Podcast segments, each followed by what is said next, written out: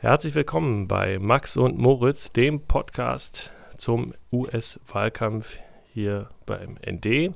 Mein Name ist Oliver Kern und heute spreche ich mit dem ND-USA-Korrespondenten Max Böhnel. Hallo Max. Auch wir halten natürlich den Sicherheitsabstand genauestens ein. Ich habe mal kurz nachgemessen. Es liegen ziemlich genau 6387 Kilometer zwischen unseren beiden Mikrofonen in Berlin und New York. Ich hoffe, das wird reichen.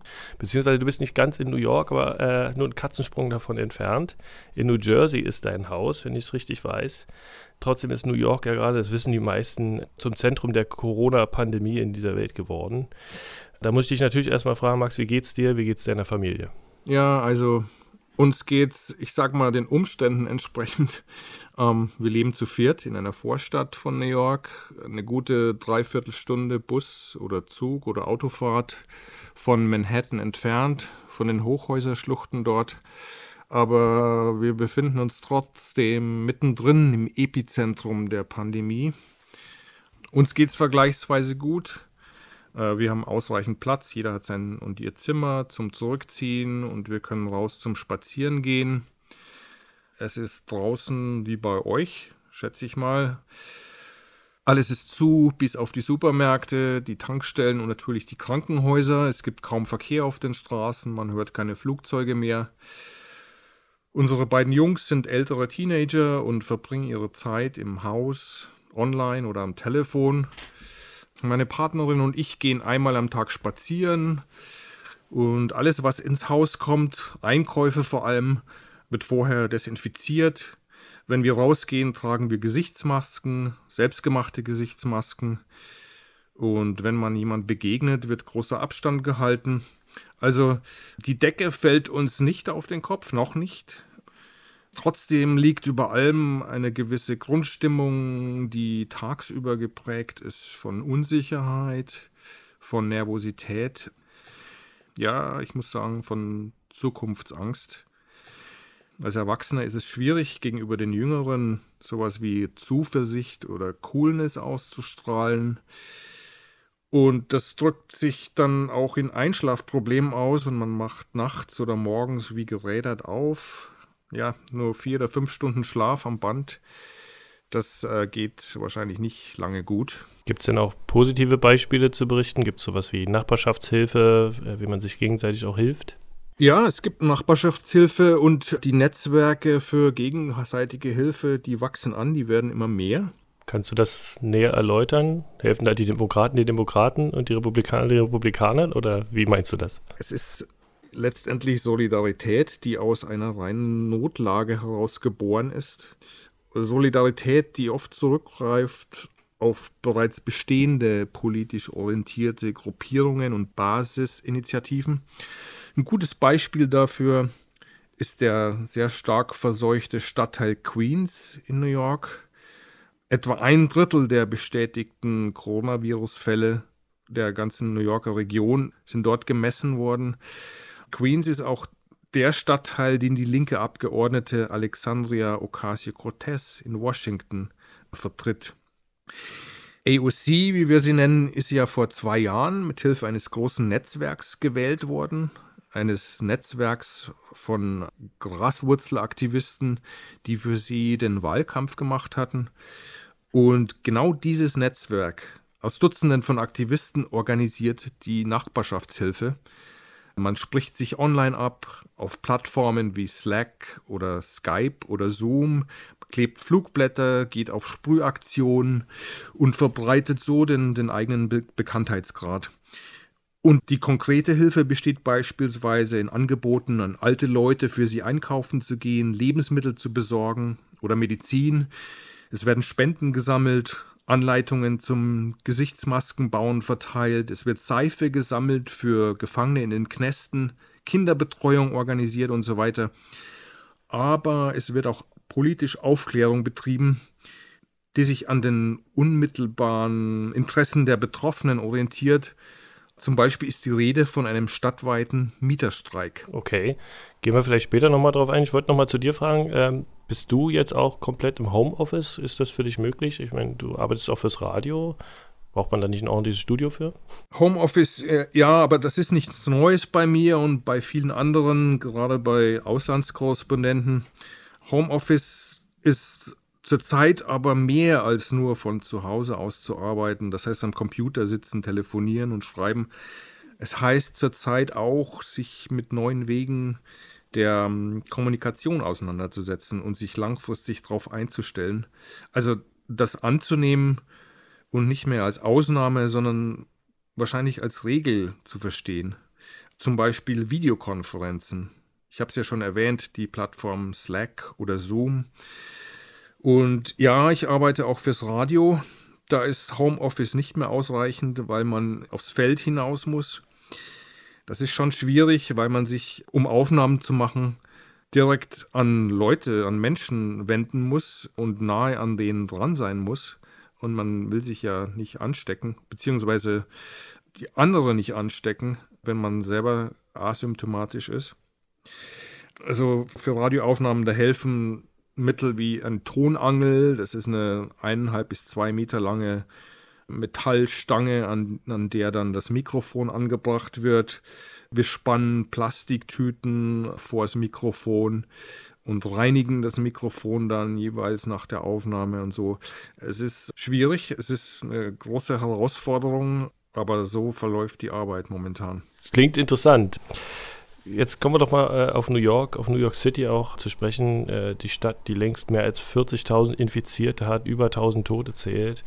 Und selbst uns hier erreichen schlimme Bilder von überfüllten Krankenhäusern, von Kühltrucks, die als Leichenhallen genutzt werden, Ärzte und Krankenschwestern und Pfleger.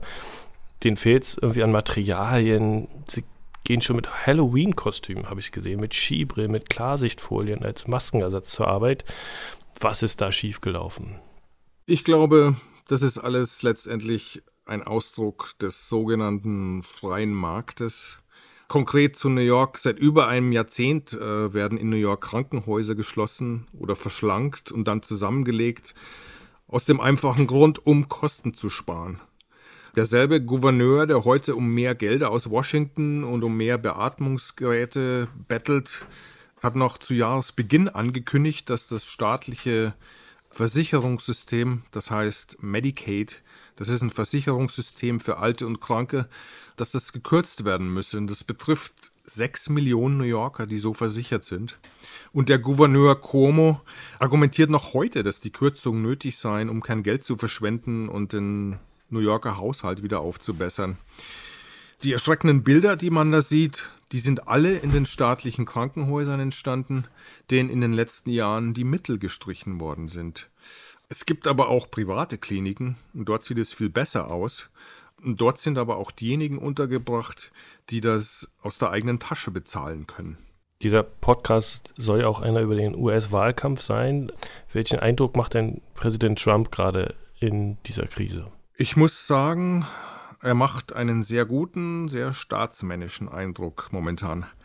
Er hat vor gut eineinhalb Wochen eine Kehrtwende vollzogen und erweckt jetzt den Eindruck, als würde er die Krise ernst nehmen. Am Anfang hat er ja noch gelogen, es handle sich um keine Krise, dann nannte er das rassistisch den China-Virus, dann sagte er, an Ostern müsse wieder gearbeitet werden, um die Wirtschaft nicht zusammenbrechen zu lassen.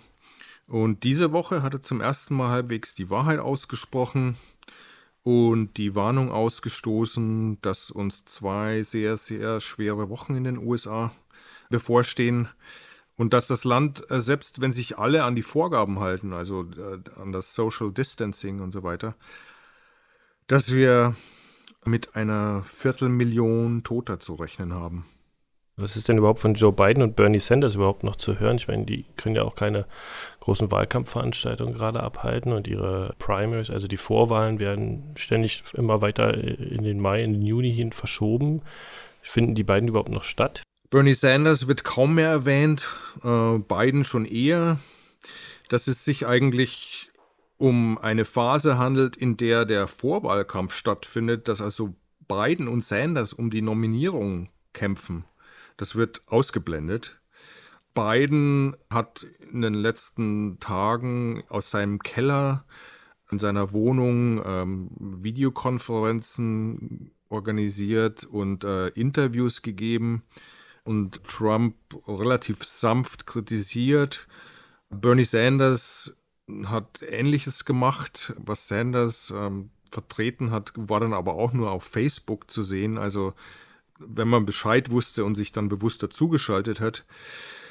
Aber Biden äh, ist eher, wie gesagt, noch äh, in, in, in, den Medien. Er hat ähm, diese Woche Trump sogar öffentlich ein Gespräch angeboten und seine Mithilfe bei der Seuchenbekämpfung angeboten.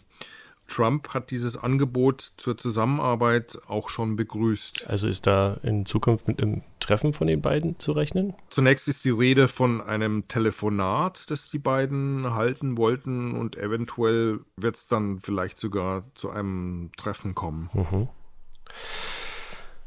Es wird mittlerweile schon über das vierte Rettungspaket diskutiert. Die Chefin der Demokraten im Repräsentantenhaus, Nancy Pelosi, hat dafür schon einen ersten Entwurf besprochen oder herausgebracht sogar schon. Ich würde aber gerne nochmal mit dir über das dritte Paket sprechen, das ja letzte Woche verabschiedet worden ist. Und da gibt es für jeden US-Bürger so eine Art Überbrückungsgeld von 1200 Dollar.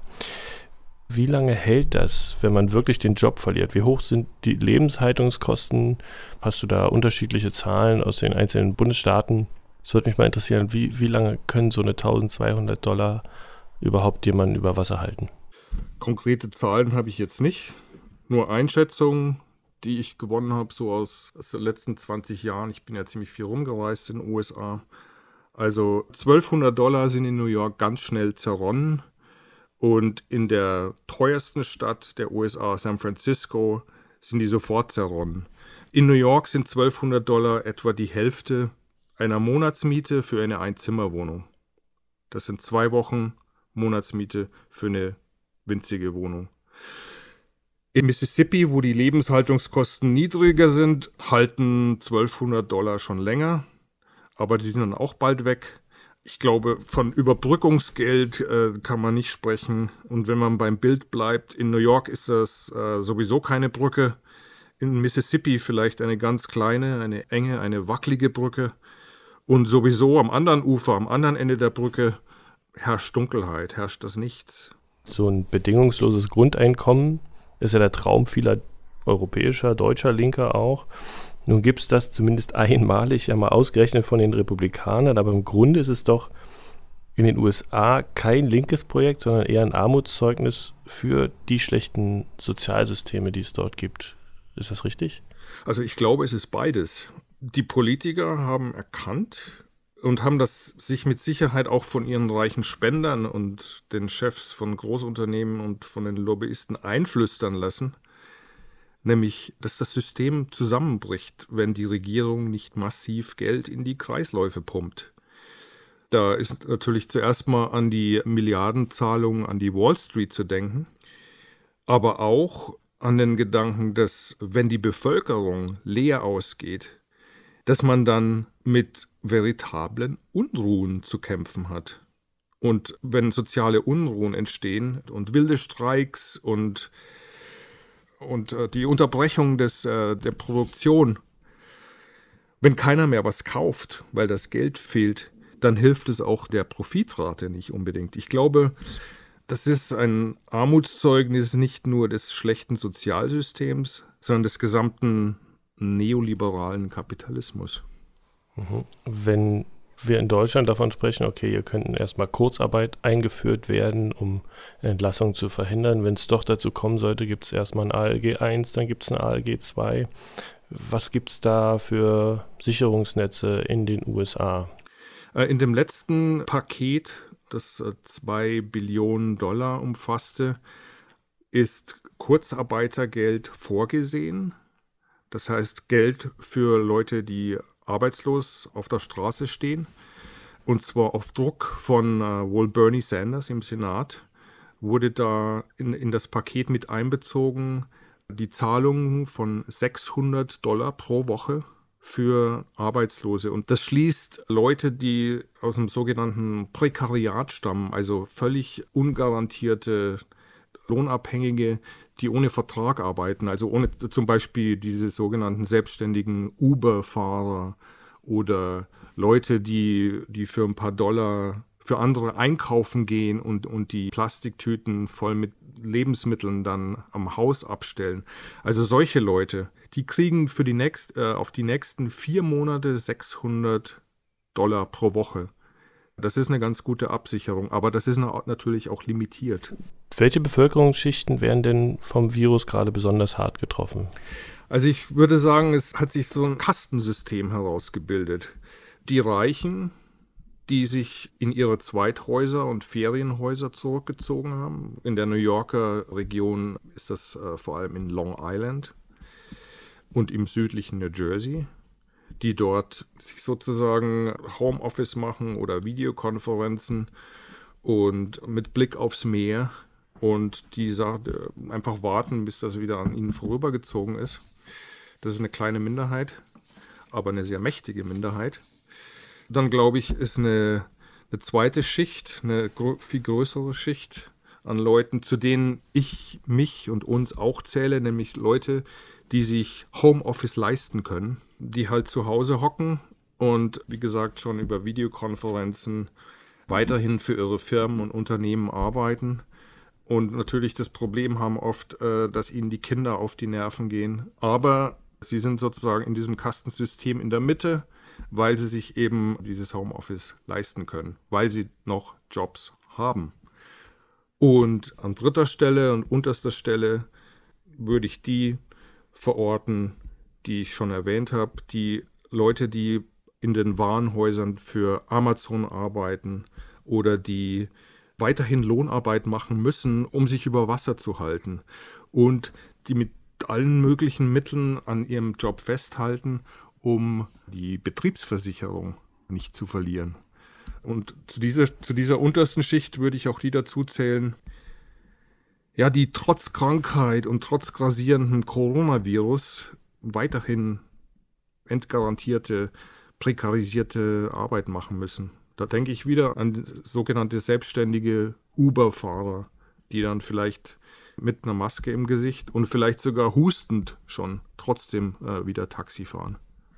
Vielleicht zur Verdeutlichung, für viele in den USA hängt die Krankenversicherung auch direkt am Job dran, ne? wenn man über den Arbeitgeber versichert ist. Nicht so wie in, in Deutschland, wenn man dann arbeitslos wird, dass man weiterhin in der gesetzlichen Krankenversicherung meistens bleibt, sondern das ist besonders bei Corona natürlich ganz schlimm, wenn man jetzt seinen, äh, seinen Job verliert. Deshalb will man da auch keinen Tag also wenn man gar nicht zu Hause arbeiten kann, wenn man irgendwo ein, ein Packer ist oder ein, ein jemand, der ein Auto zusammenbaut an der, am Fließband, äh, dann wird es eben schwierig, wenn man dann nicht mehr zur Arbeit gehen kann und dann relativ schnell entlassen wird. Ja, wie ist deine eigene Situation? Du arbeitest im Homeoffice? Ich arbeite, ich kann im Homeoffice arbeiten, arbeite aber auch ein paar Tage in der Woche im Büro.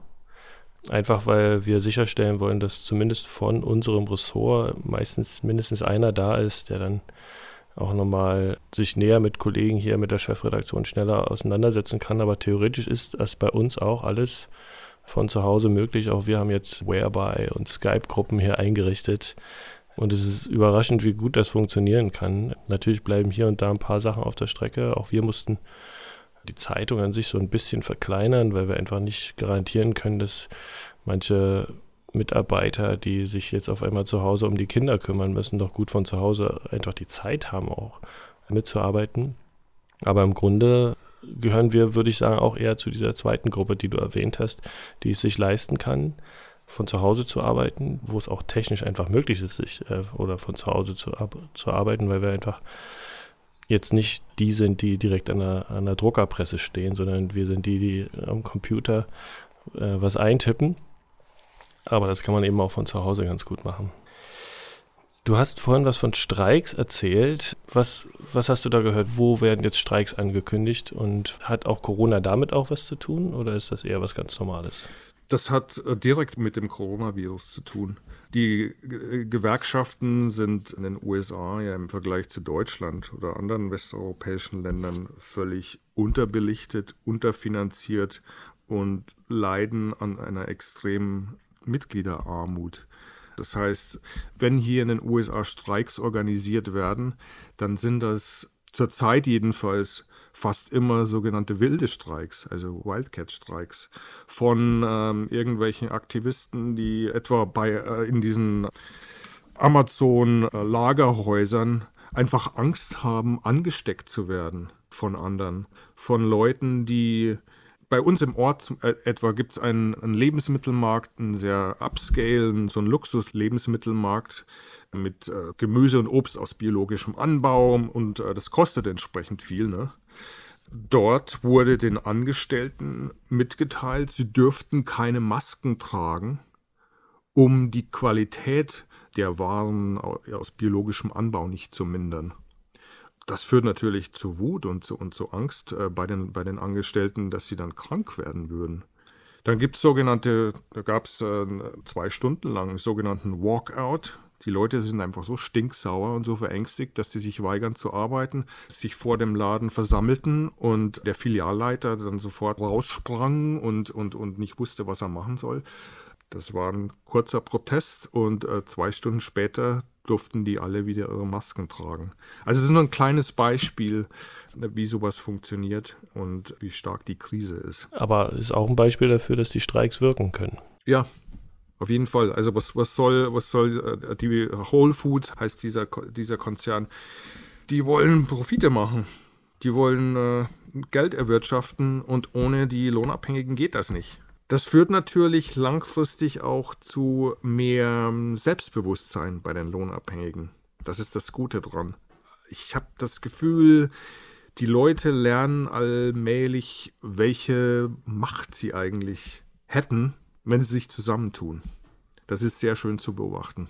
Na Mensch, ich habe unseren Hörern im letzten Podcast versprochen, dass wir einen positiven Ausstieg hinkriegen und den hast du mir gerade geliefert. Allerliebsten Dank, Max. Gerne. Bleib gesund. Du auch, Oliver. Wir hören uns hoffentlich in zwei Wochen wieder und äh, vielen Dank allen Zuhörern, dass sie dabei waren bei Max und Moritz. Bis zum nächsten Mal.